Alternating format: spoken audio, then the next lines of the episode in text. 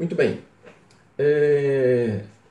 Na doutrina da redenção, que nós estamos trabalhando, né? então nós já trabalhamos com os termos estabelecidos, tanto litron no grego quanto do latim, que é a questão do redimo, né?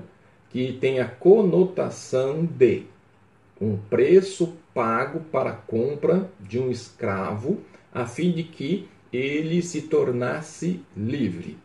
Então, paga-se o preço por um resgate. Então, o pagar o preço do resgate é a compreensão, então, da redenção. O pagamento se faz pela redenção daquele que está escravizado. Nesse, nessa questão, nós estamos escravizados pelo pecado. Cristo vem então e nos resgata da escravidão do pecado, nos libertando dela, pagando o preço para que nós pudéssemos ser libertos da questão do pecado, por isso livramento, fomos livres dele. E essa liberdade que todos aqueles que servem ao Senhor Jesus possuem em suas vidas, houve um preço e esse preço foi pago, e esse preço pago foi o que Cristo realizou na cruz do Calvário. Então nós temos aqui duas ideias importantes. Então nós temos a ideia do pagamento e a ideia do livramento. Daquilo que nós estabelecemos como conceito teológico, então significa que redenção inclui tudo aquilo que nós chamamos de salvação.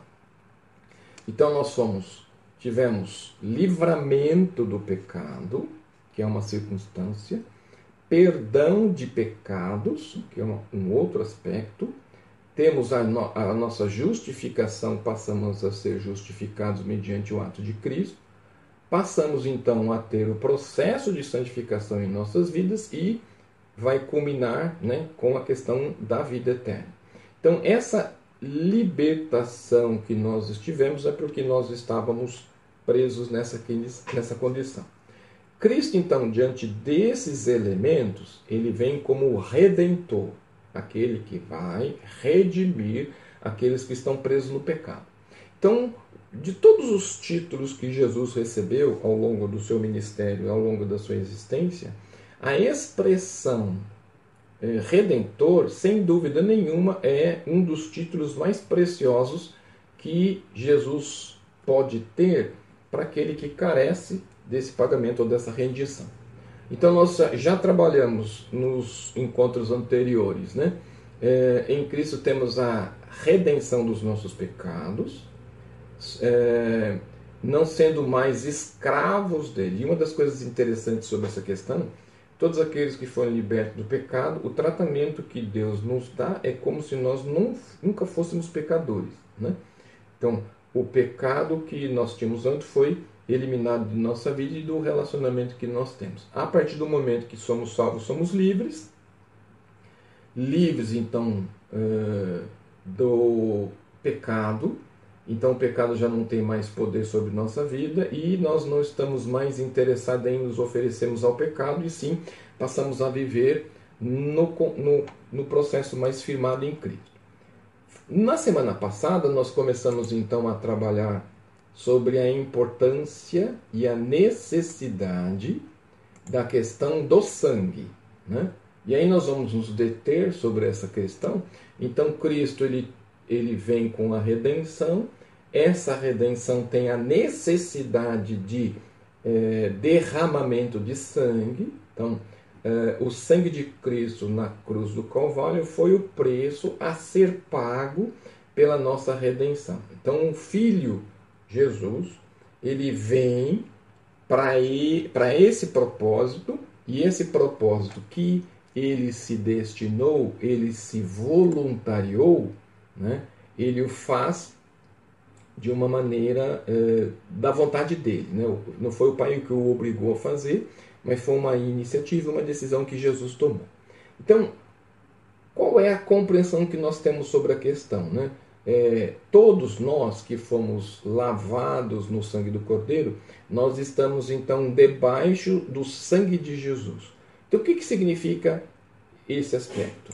É, o sangue de Cristo é o tema central da Bíblia. Então, de Gênesis Apocalipse, né, nós vamos ter, ter então o sangue de Jesus como o, tempo, o termo principal. Do Antigo Testamento até o Novo Testamento, é, todo o elemento didático estabelecido ali, ele vai remeter para Jesus. Né? Então nós vamos ter a pré-figura de Cristo derramamento, derramamento do sangue, dos animais sacrificados no holocausto, né? e nós vamos ter no Novo Testamento o sangue de Jesus sendo derramado para a redenção dos nossos pecados. Então, é, você não é reconciliado com Deus por causa de obras ou por méritos humanos, porque isso não existe. É, religiosidade também não tem peso. É, nós somente somos reconciliados com Deus através, por meio de, por meio do sangue de Cristo. Então, o sangue de Cristo é o fundamento da nossa salvação. Então, a minha e a sua salvação depende do sangue de Jesus. Né? Então, aí é a, a centralidade, a importância do valor desse sangue. Se você não estiver debaixo deste sangue de Jesus, não haverá esperança para você. Né? Então, uma das coisas importantes que nós temos que ter em mente para aqueles que já têm uma caminhada de vida cristã, né, de longa data, vamos assim dizer, é, na minha vida, a partir do momento que eu sou uma nova criatura em Cristo, lavado no sangue do Cordeiro, que foi derramado para o pagamento dos meus pecados, então eu vou entender que eu fui reconciliado. Então aquilo que me separava de Deus não existe mais, porque Cristo, como mediador, como aquele que faz a interlocução, o ligamento de duas partes que antes estavam separadas e agora são unificadas ou que estão reconciliadas, Cristo então ele é o mediador, o mediadeiro, né? A ponte que me faz se aproximar. Então ele me reconcilia. E essa reconciliação ela se faz através do sangue de Jesus. Então o sangue de Jesus é o fundamento da nossa salvação. A nossa salvação depende disso. Sem o derramamento de sangue, não há remissão de pecado. Então, quando nós vemos a cruz do Calvário, quando nós vemos a crucificação de Cristo, e na crucificação nós vemos o derramamento de sangue, esse derramamento, ele era o principal elemento, porque sem derramamento não existe ou não há possibilidade de remissão de pecados. As obras não são suficientes para nos levar aos céus, né? A igreja não tem poder para nos levar aos céus. E fora do sangue do Cordeiro, ninguém pode entrar no céu. Então, o único meio, a única possibilidade é passarmos através deste sangue. O sonho, é, é, desculpa, os elementos que nós vamos então adentrar, né, e na semana passada nós trabalhamos sobre três aspectos essenciais do sangue de Cristo, e nós começamos então a pensar no primeiro valor dos três que foram apontados. Então nós temos uh, no sangue de Jesus o valor do sangue, nós temos a virtude do sangue e nós temos a voz do sangue. Né? Então cabe aqui é, trazer um, um elemento evidente, de evidência para que você possa então ter entendimento. Nesse conceito, nesse aspecto do sangue de Cristo, do seu valor então nós vamos ter o valor de, do sangue de Jesus, a virtude do sangue de Jesus e a voz do sangue de Jesus.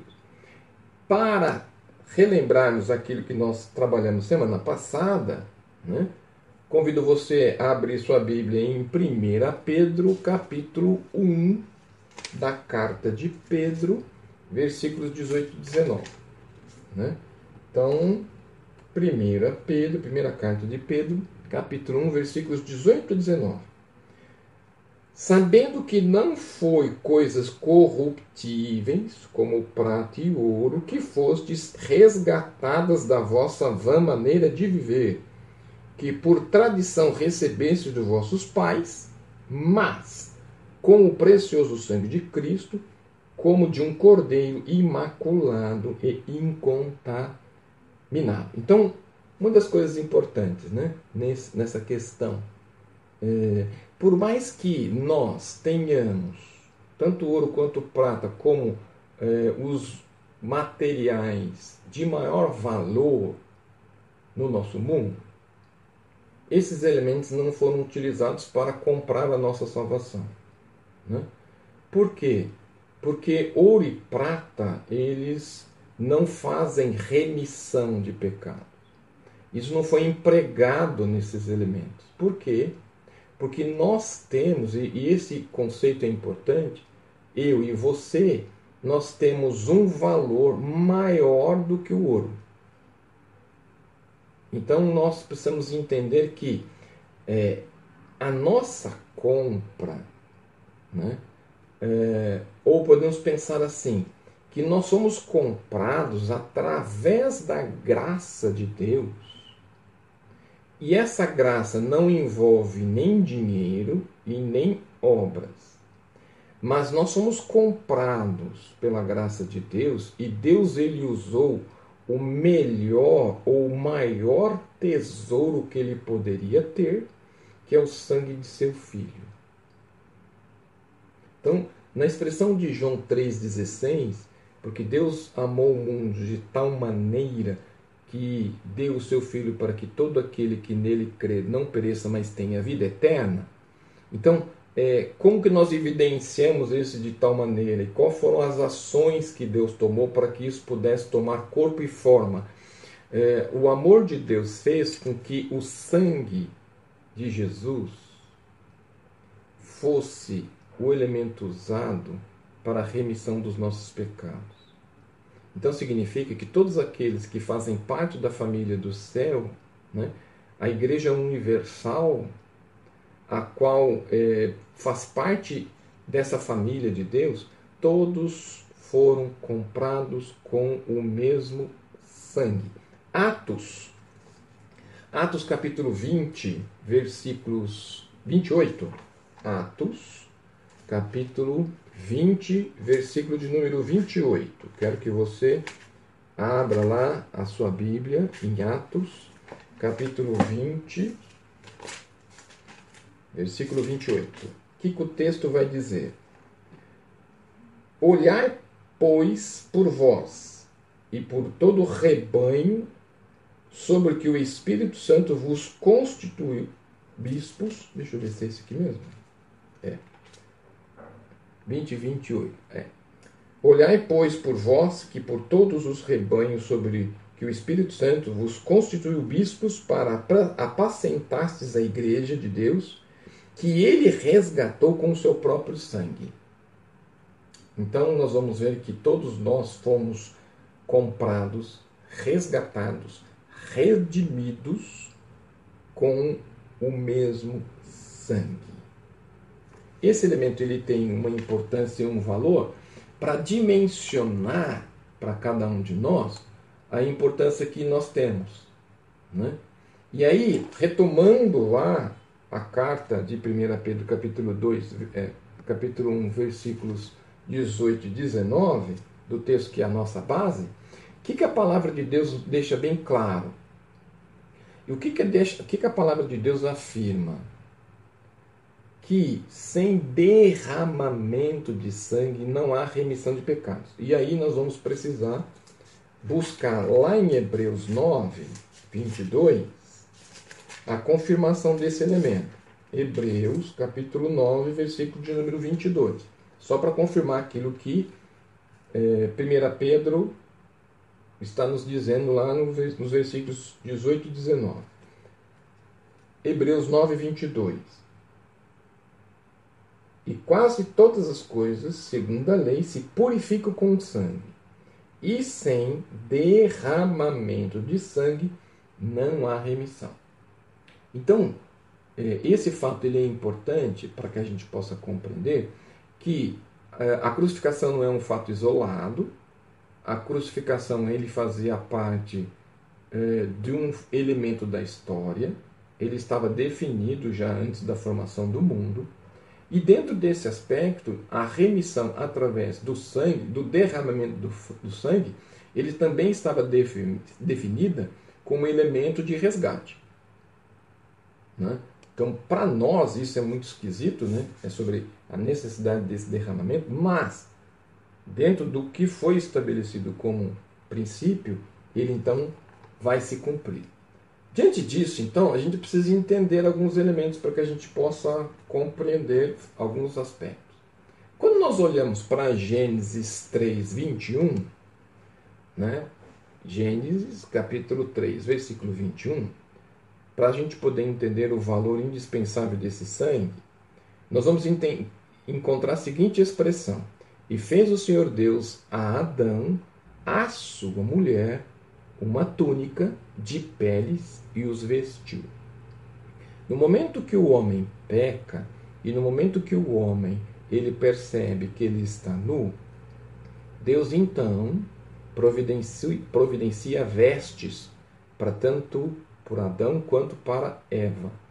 Então, a primeira indicação de derramamento de sangue, e aqui é importante é, é esse conceito, o derramamento de um sangue inocente em sacrifício a favor de um culpado.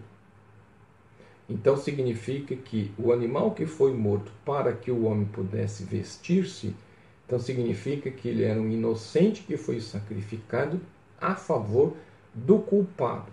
Que culpado? O que pecou. Quando olhamos em Gênesis 4:4, nós vamos ver o seguinte: Abel levanta o sangue e é aceito. Caim levanta o fruto da terra e é rejeitado. Né? Então, eh, Abel ele sacrifica, um animal, esse animal perfeito, o, o, o elemento de primícia, o primeiro e o de valor, e ele sacrifica a Deus e Deus recebe aquele sacrifício como um elemento de adoração. Ao passo que Caim, ao levar as suas frutas aquilo que sobra ou aquilo que não tem valor, é, aquela adoração ou aquele culto que ele está prestando não é aceito. Êxodo 12, 13 vai nos ajudar nessa construção do valor indispensável. Deus pôs toda a nação de Israel sobre o sangue. E Deus não disse: quando eu vir suas obras, suas lágrimas, seu sofrimento, passarei por vós, mas quando vir o sangue, não foi o cordeiro, foi o sangue. O cordeiro precisou ser imolado. Não somente salvos pela vida do cordeiro, mas por sua morte. Então, uma das coisas importantes é que no ministério de Cristo, o, o cumprimento do propósito estabelecido por Jesus seria a sua morte na cruz do Calvário. Então, Jesus saberia que ele terminaria ali, ou poderíamos dizer que naquele instante ele começaria a obra de redenção da humanidade. Antes, uma promessa que viria, naquele momento, uma concretização da promessa e hoje a espera da sua volta, visto daquilo que ele realizou na cruz do Calvário. Diante disso, então nós vamos entender que o cordeiro precisou ser imolado, esse cordeiro precisou ser morto, e aí nós somos salvos não pela vida do cordeiro, mas nós somos salvos pela sua morte. Os bons e maus perece igualmente, se não estão debaixo do sangue do Cordeiro. Todo aquele que está sem a proteção do sangue do Cordeiro perecerá. E aí nós vamos entender que na expressão de João 3,16, porque Deus amou o mundo de tal maneira que deu seu Filho unigênito, para que todo aquele que nele crê não pereça. Então significa que, através do sangue de Jesus derramado no, sangue, no, no Calvário, o seu sangue é esta proteção já definida em João 3,16, que o fato de crer, o fato de receber, me faz estar debaixo de O debaixo de, essa proteção que eu recebo, ela só é real se eu passar pelo sangue. Então vamos pensar assim: eu preciso estar debaixo da proteção de para que se concretizem em minha vida os propósitos do meu Senhor. Então significa que se a minha vida não está debaixo do sangue, debaixo do poder de Deus, eu vou estar debaixo do poder do inimigo. Lembrando que não é questão de ser bom e não é questão de ser mal. Os bons e maus perecem igualmente se não estiverem debaixo do sangue. Todo aquele que está sem proteção do sangue, de que? Do cordeiro que pereceu, não tem salvação. Então a questão de salvação que nós delineamos, que nós trabalhamos, que nós colocamos, né, que nós criamos um conceito de compreensão, então eu preciso de livramento de peca pecado, eu preciso de perdão de pecados. Como é que eu me livro de pecado? E como é que eu tenho um perdão de pecados? Quando eu sou lavado no sangue. E esse é o princípio. Né? Então, uma das coisas mais importantes que você precisa entender nesse conceito é que eu não posso deixar de ter a minha vida completamente limpa através desse sangue.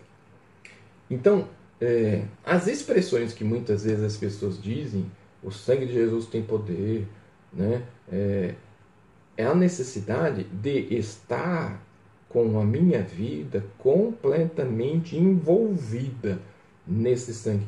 Não é o poder do sangue, mas sim o agir do sangue sobre minha vida.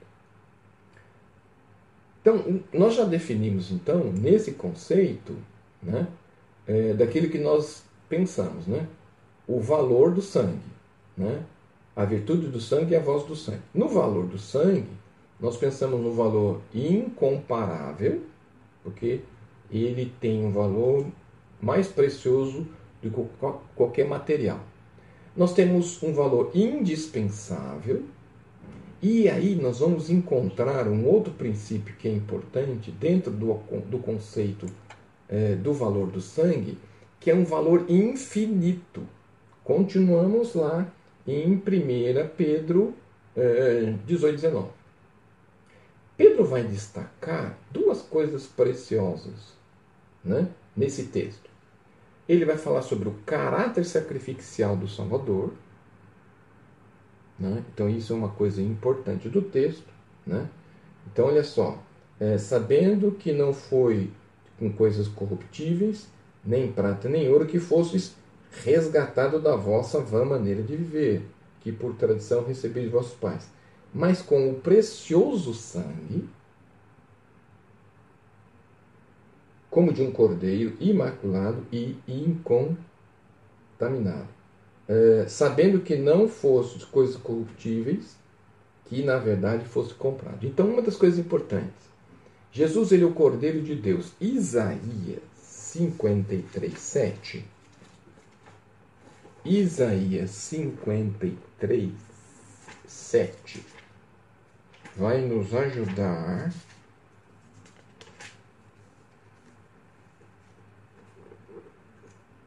O que, que o texto diz? Esse Cordeiro de Deus, em Isaías 53, 7, ele foi oprimido, afligido, mas não abriu a sua boca. Como um cordeiro foi levado ao matadouro, e como a ovelha muda perante os seus tosqueadores, assim ele não abriu a sua boca. Então nós temos aqui a suprema submissão de Jesus, aquilo que tinha se estabelecido com o Pai, até a morte, morte de cruz. Isso é um dos grandes aspectos da sua obra redentora. Então, a obra redentora de Jesus sobre nós mostra que ele assumiu uma suprema submissão à vontade de Deus, a fim de que sua morte, morte de cruz, fosse é, o grande aspecto da sua obra redentora. Então ele não morreu como mártir, mas sim ele se entregou voluntariamente por nós. E aí, vamos dar uma olhadinha em João, capítulo 10, versículo de número 18. João, capítulo 10, perdão, é, João capítulo 10, versículo 18. Ninguém me tira de mim, mas eu de mim mesmo a dou. Tenho poder para dar, tenho poder para tomá-la. Esse mandamento recebi de meu Pai. Então, o caráter sacrificial de Cristo tem como princípio, tem como elemento importante submissão. Submissão é essa, estabelecida em que Cristo vai cumprir o projeto de Deus até o último instante, sem titubear, porque ele sabia que ele precisava agir para que nós pudéssemos ser salvos. Então, o que foi estabelecido na eternidade se cumpriu ali. Então, no primeiro elemento sobre o valor infinito do sangue, nós temos o caráter sacrificial do Salvador. Nesse conceito, depois, nós vamos ter o caráter santo do Salvador. Primeiro, caráter sacrificial do Salvador. Segundo, o caráter santo do Salvador. Ele é o cordeiro sem mácula, pré-figura do holocausto, uma ovelha perfeita, primícia, primogênito, o melhor do rebanho. Jesus era o melhor de Deus para que isso pudesse acontecer. Então, um cordeiro sem mácula, por isso sua morte pode ser vicária. O que quer dizer isso? Por isso que Cristo pôde substituir a mim e a você na cruz do Calvário, pagando o nosso preço. A sua morte vicária, ou o fato dele substituir a mim e a você na cruz, isso só foi possível porque só Cristo poderia morrer por nós. Não havia ninguém mais que poderia fazer isso no lugar de Jesus. Somente Cristo. Ele não conheceu pecado. E aí nós vamos observar isso né, em 2 Coríntios, no capítulo 5, 21. 2 Coríntios, capítulo 5, versículo 21, vai dar a Jesus, então, esse elemento como prerrogativa para que ele pudesse nos substituir. Aquele que não conheceu pecado, o fez pecado por nós, para que nele fôssemos feitos justiça de Deus. E aí entra o processo de justificação. Então eu passo a ser justificado me torno justo mediante esse ato de Cristo em que ele, não conhecendo o pecado, ele não tendo pecado, ele se faz pecado, assume meus pecados, para que nele, Jesus, nós fôssemos justiça de Deus. Então, naquele conceito que eu coloco, em que Deus amor providencia Jesus como oferta para que Deus, o Deus justiça, recebesse o pagamento de pecado, porque o salário do pecado é a morte. Então, para que o Deus justiça recebesse o seu pagamento, havia necessidade de morrer. Cristo vem, morre, paga esse preço, entrega para Deus justiça, e então o pagamento é feito. Lembrando que é Deus, providência no Deus, para pagamento a Deus. Né? Não existe nenhum outro elemento envolvido nesse processo. Então nós vamos ver então dentro dos atributos de Deus, o Deus justiça recebendo do Deus Jesus o pagamento do preço do homem do pecado. Deus amor providencia esse Jesus, que também é Deus, para que nós pudéssemos ser salvos. Então, dentro desse princípio, aquele que não cometeu pecado, aquele que não tinha pecado, se fez pecado, tirou-se, desvestiu do poder, vestiu de pele humana, tomou a forma de homem para que nós para que ele viesse ao mundo com o objetivo de morrer, para que nós pudéssemos ter então a libertação do pecado. Então, dentro desse conceito é, do valor, é, o seu valor infinito, dentro do caráter sacrificial, sacrificial do Salvador, dentro do caráter santo do Salvador, nós também vamos é, observar que em 1 João, né, 1 João 3,5, também vai nos remeter a esse elemento de que ele não tinha pecado. 1 João 3,5. E bem sabeis que ele se manifestou para tirar os nossos pecados e nele não há pecado. Então é muito interessante essa questão. Né? No texto anterior, ele se fez, na expressão de João, ele veio com o objetivo de tirar o pecado, mas nas duas, nos dois conceitos, nele não há pecado. Porque se existisse pecado, ele não teria possibilidade de fazer a retirada do pecado em nós. Nessa circunstância, nós vamos observar que nenhuma culpa foi encontrada nele. E aí, 1 Pedro 2,22, 1 Pedro 2,22, o qual não cometeu pecado, nem se na sua boca achou-se engano. Esse conceito ele é importante para nós entendermos na concepção do sangue do Cordeiro e a sua ação sobre nossa vida.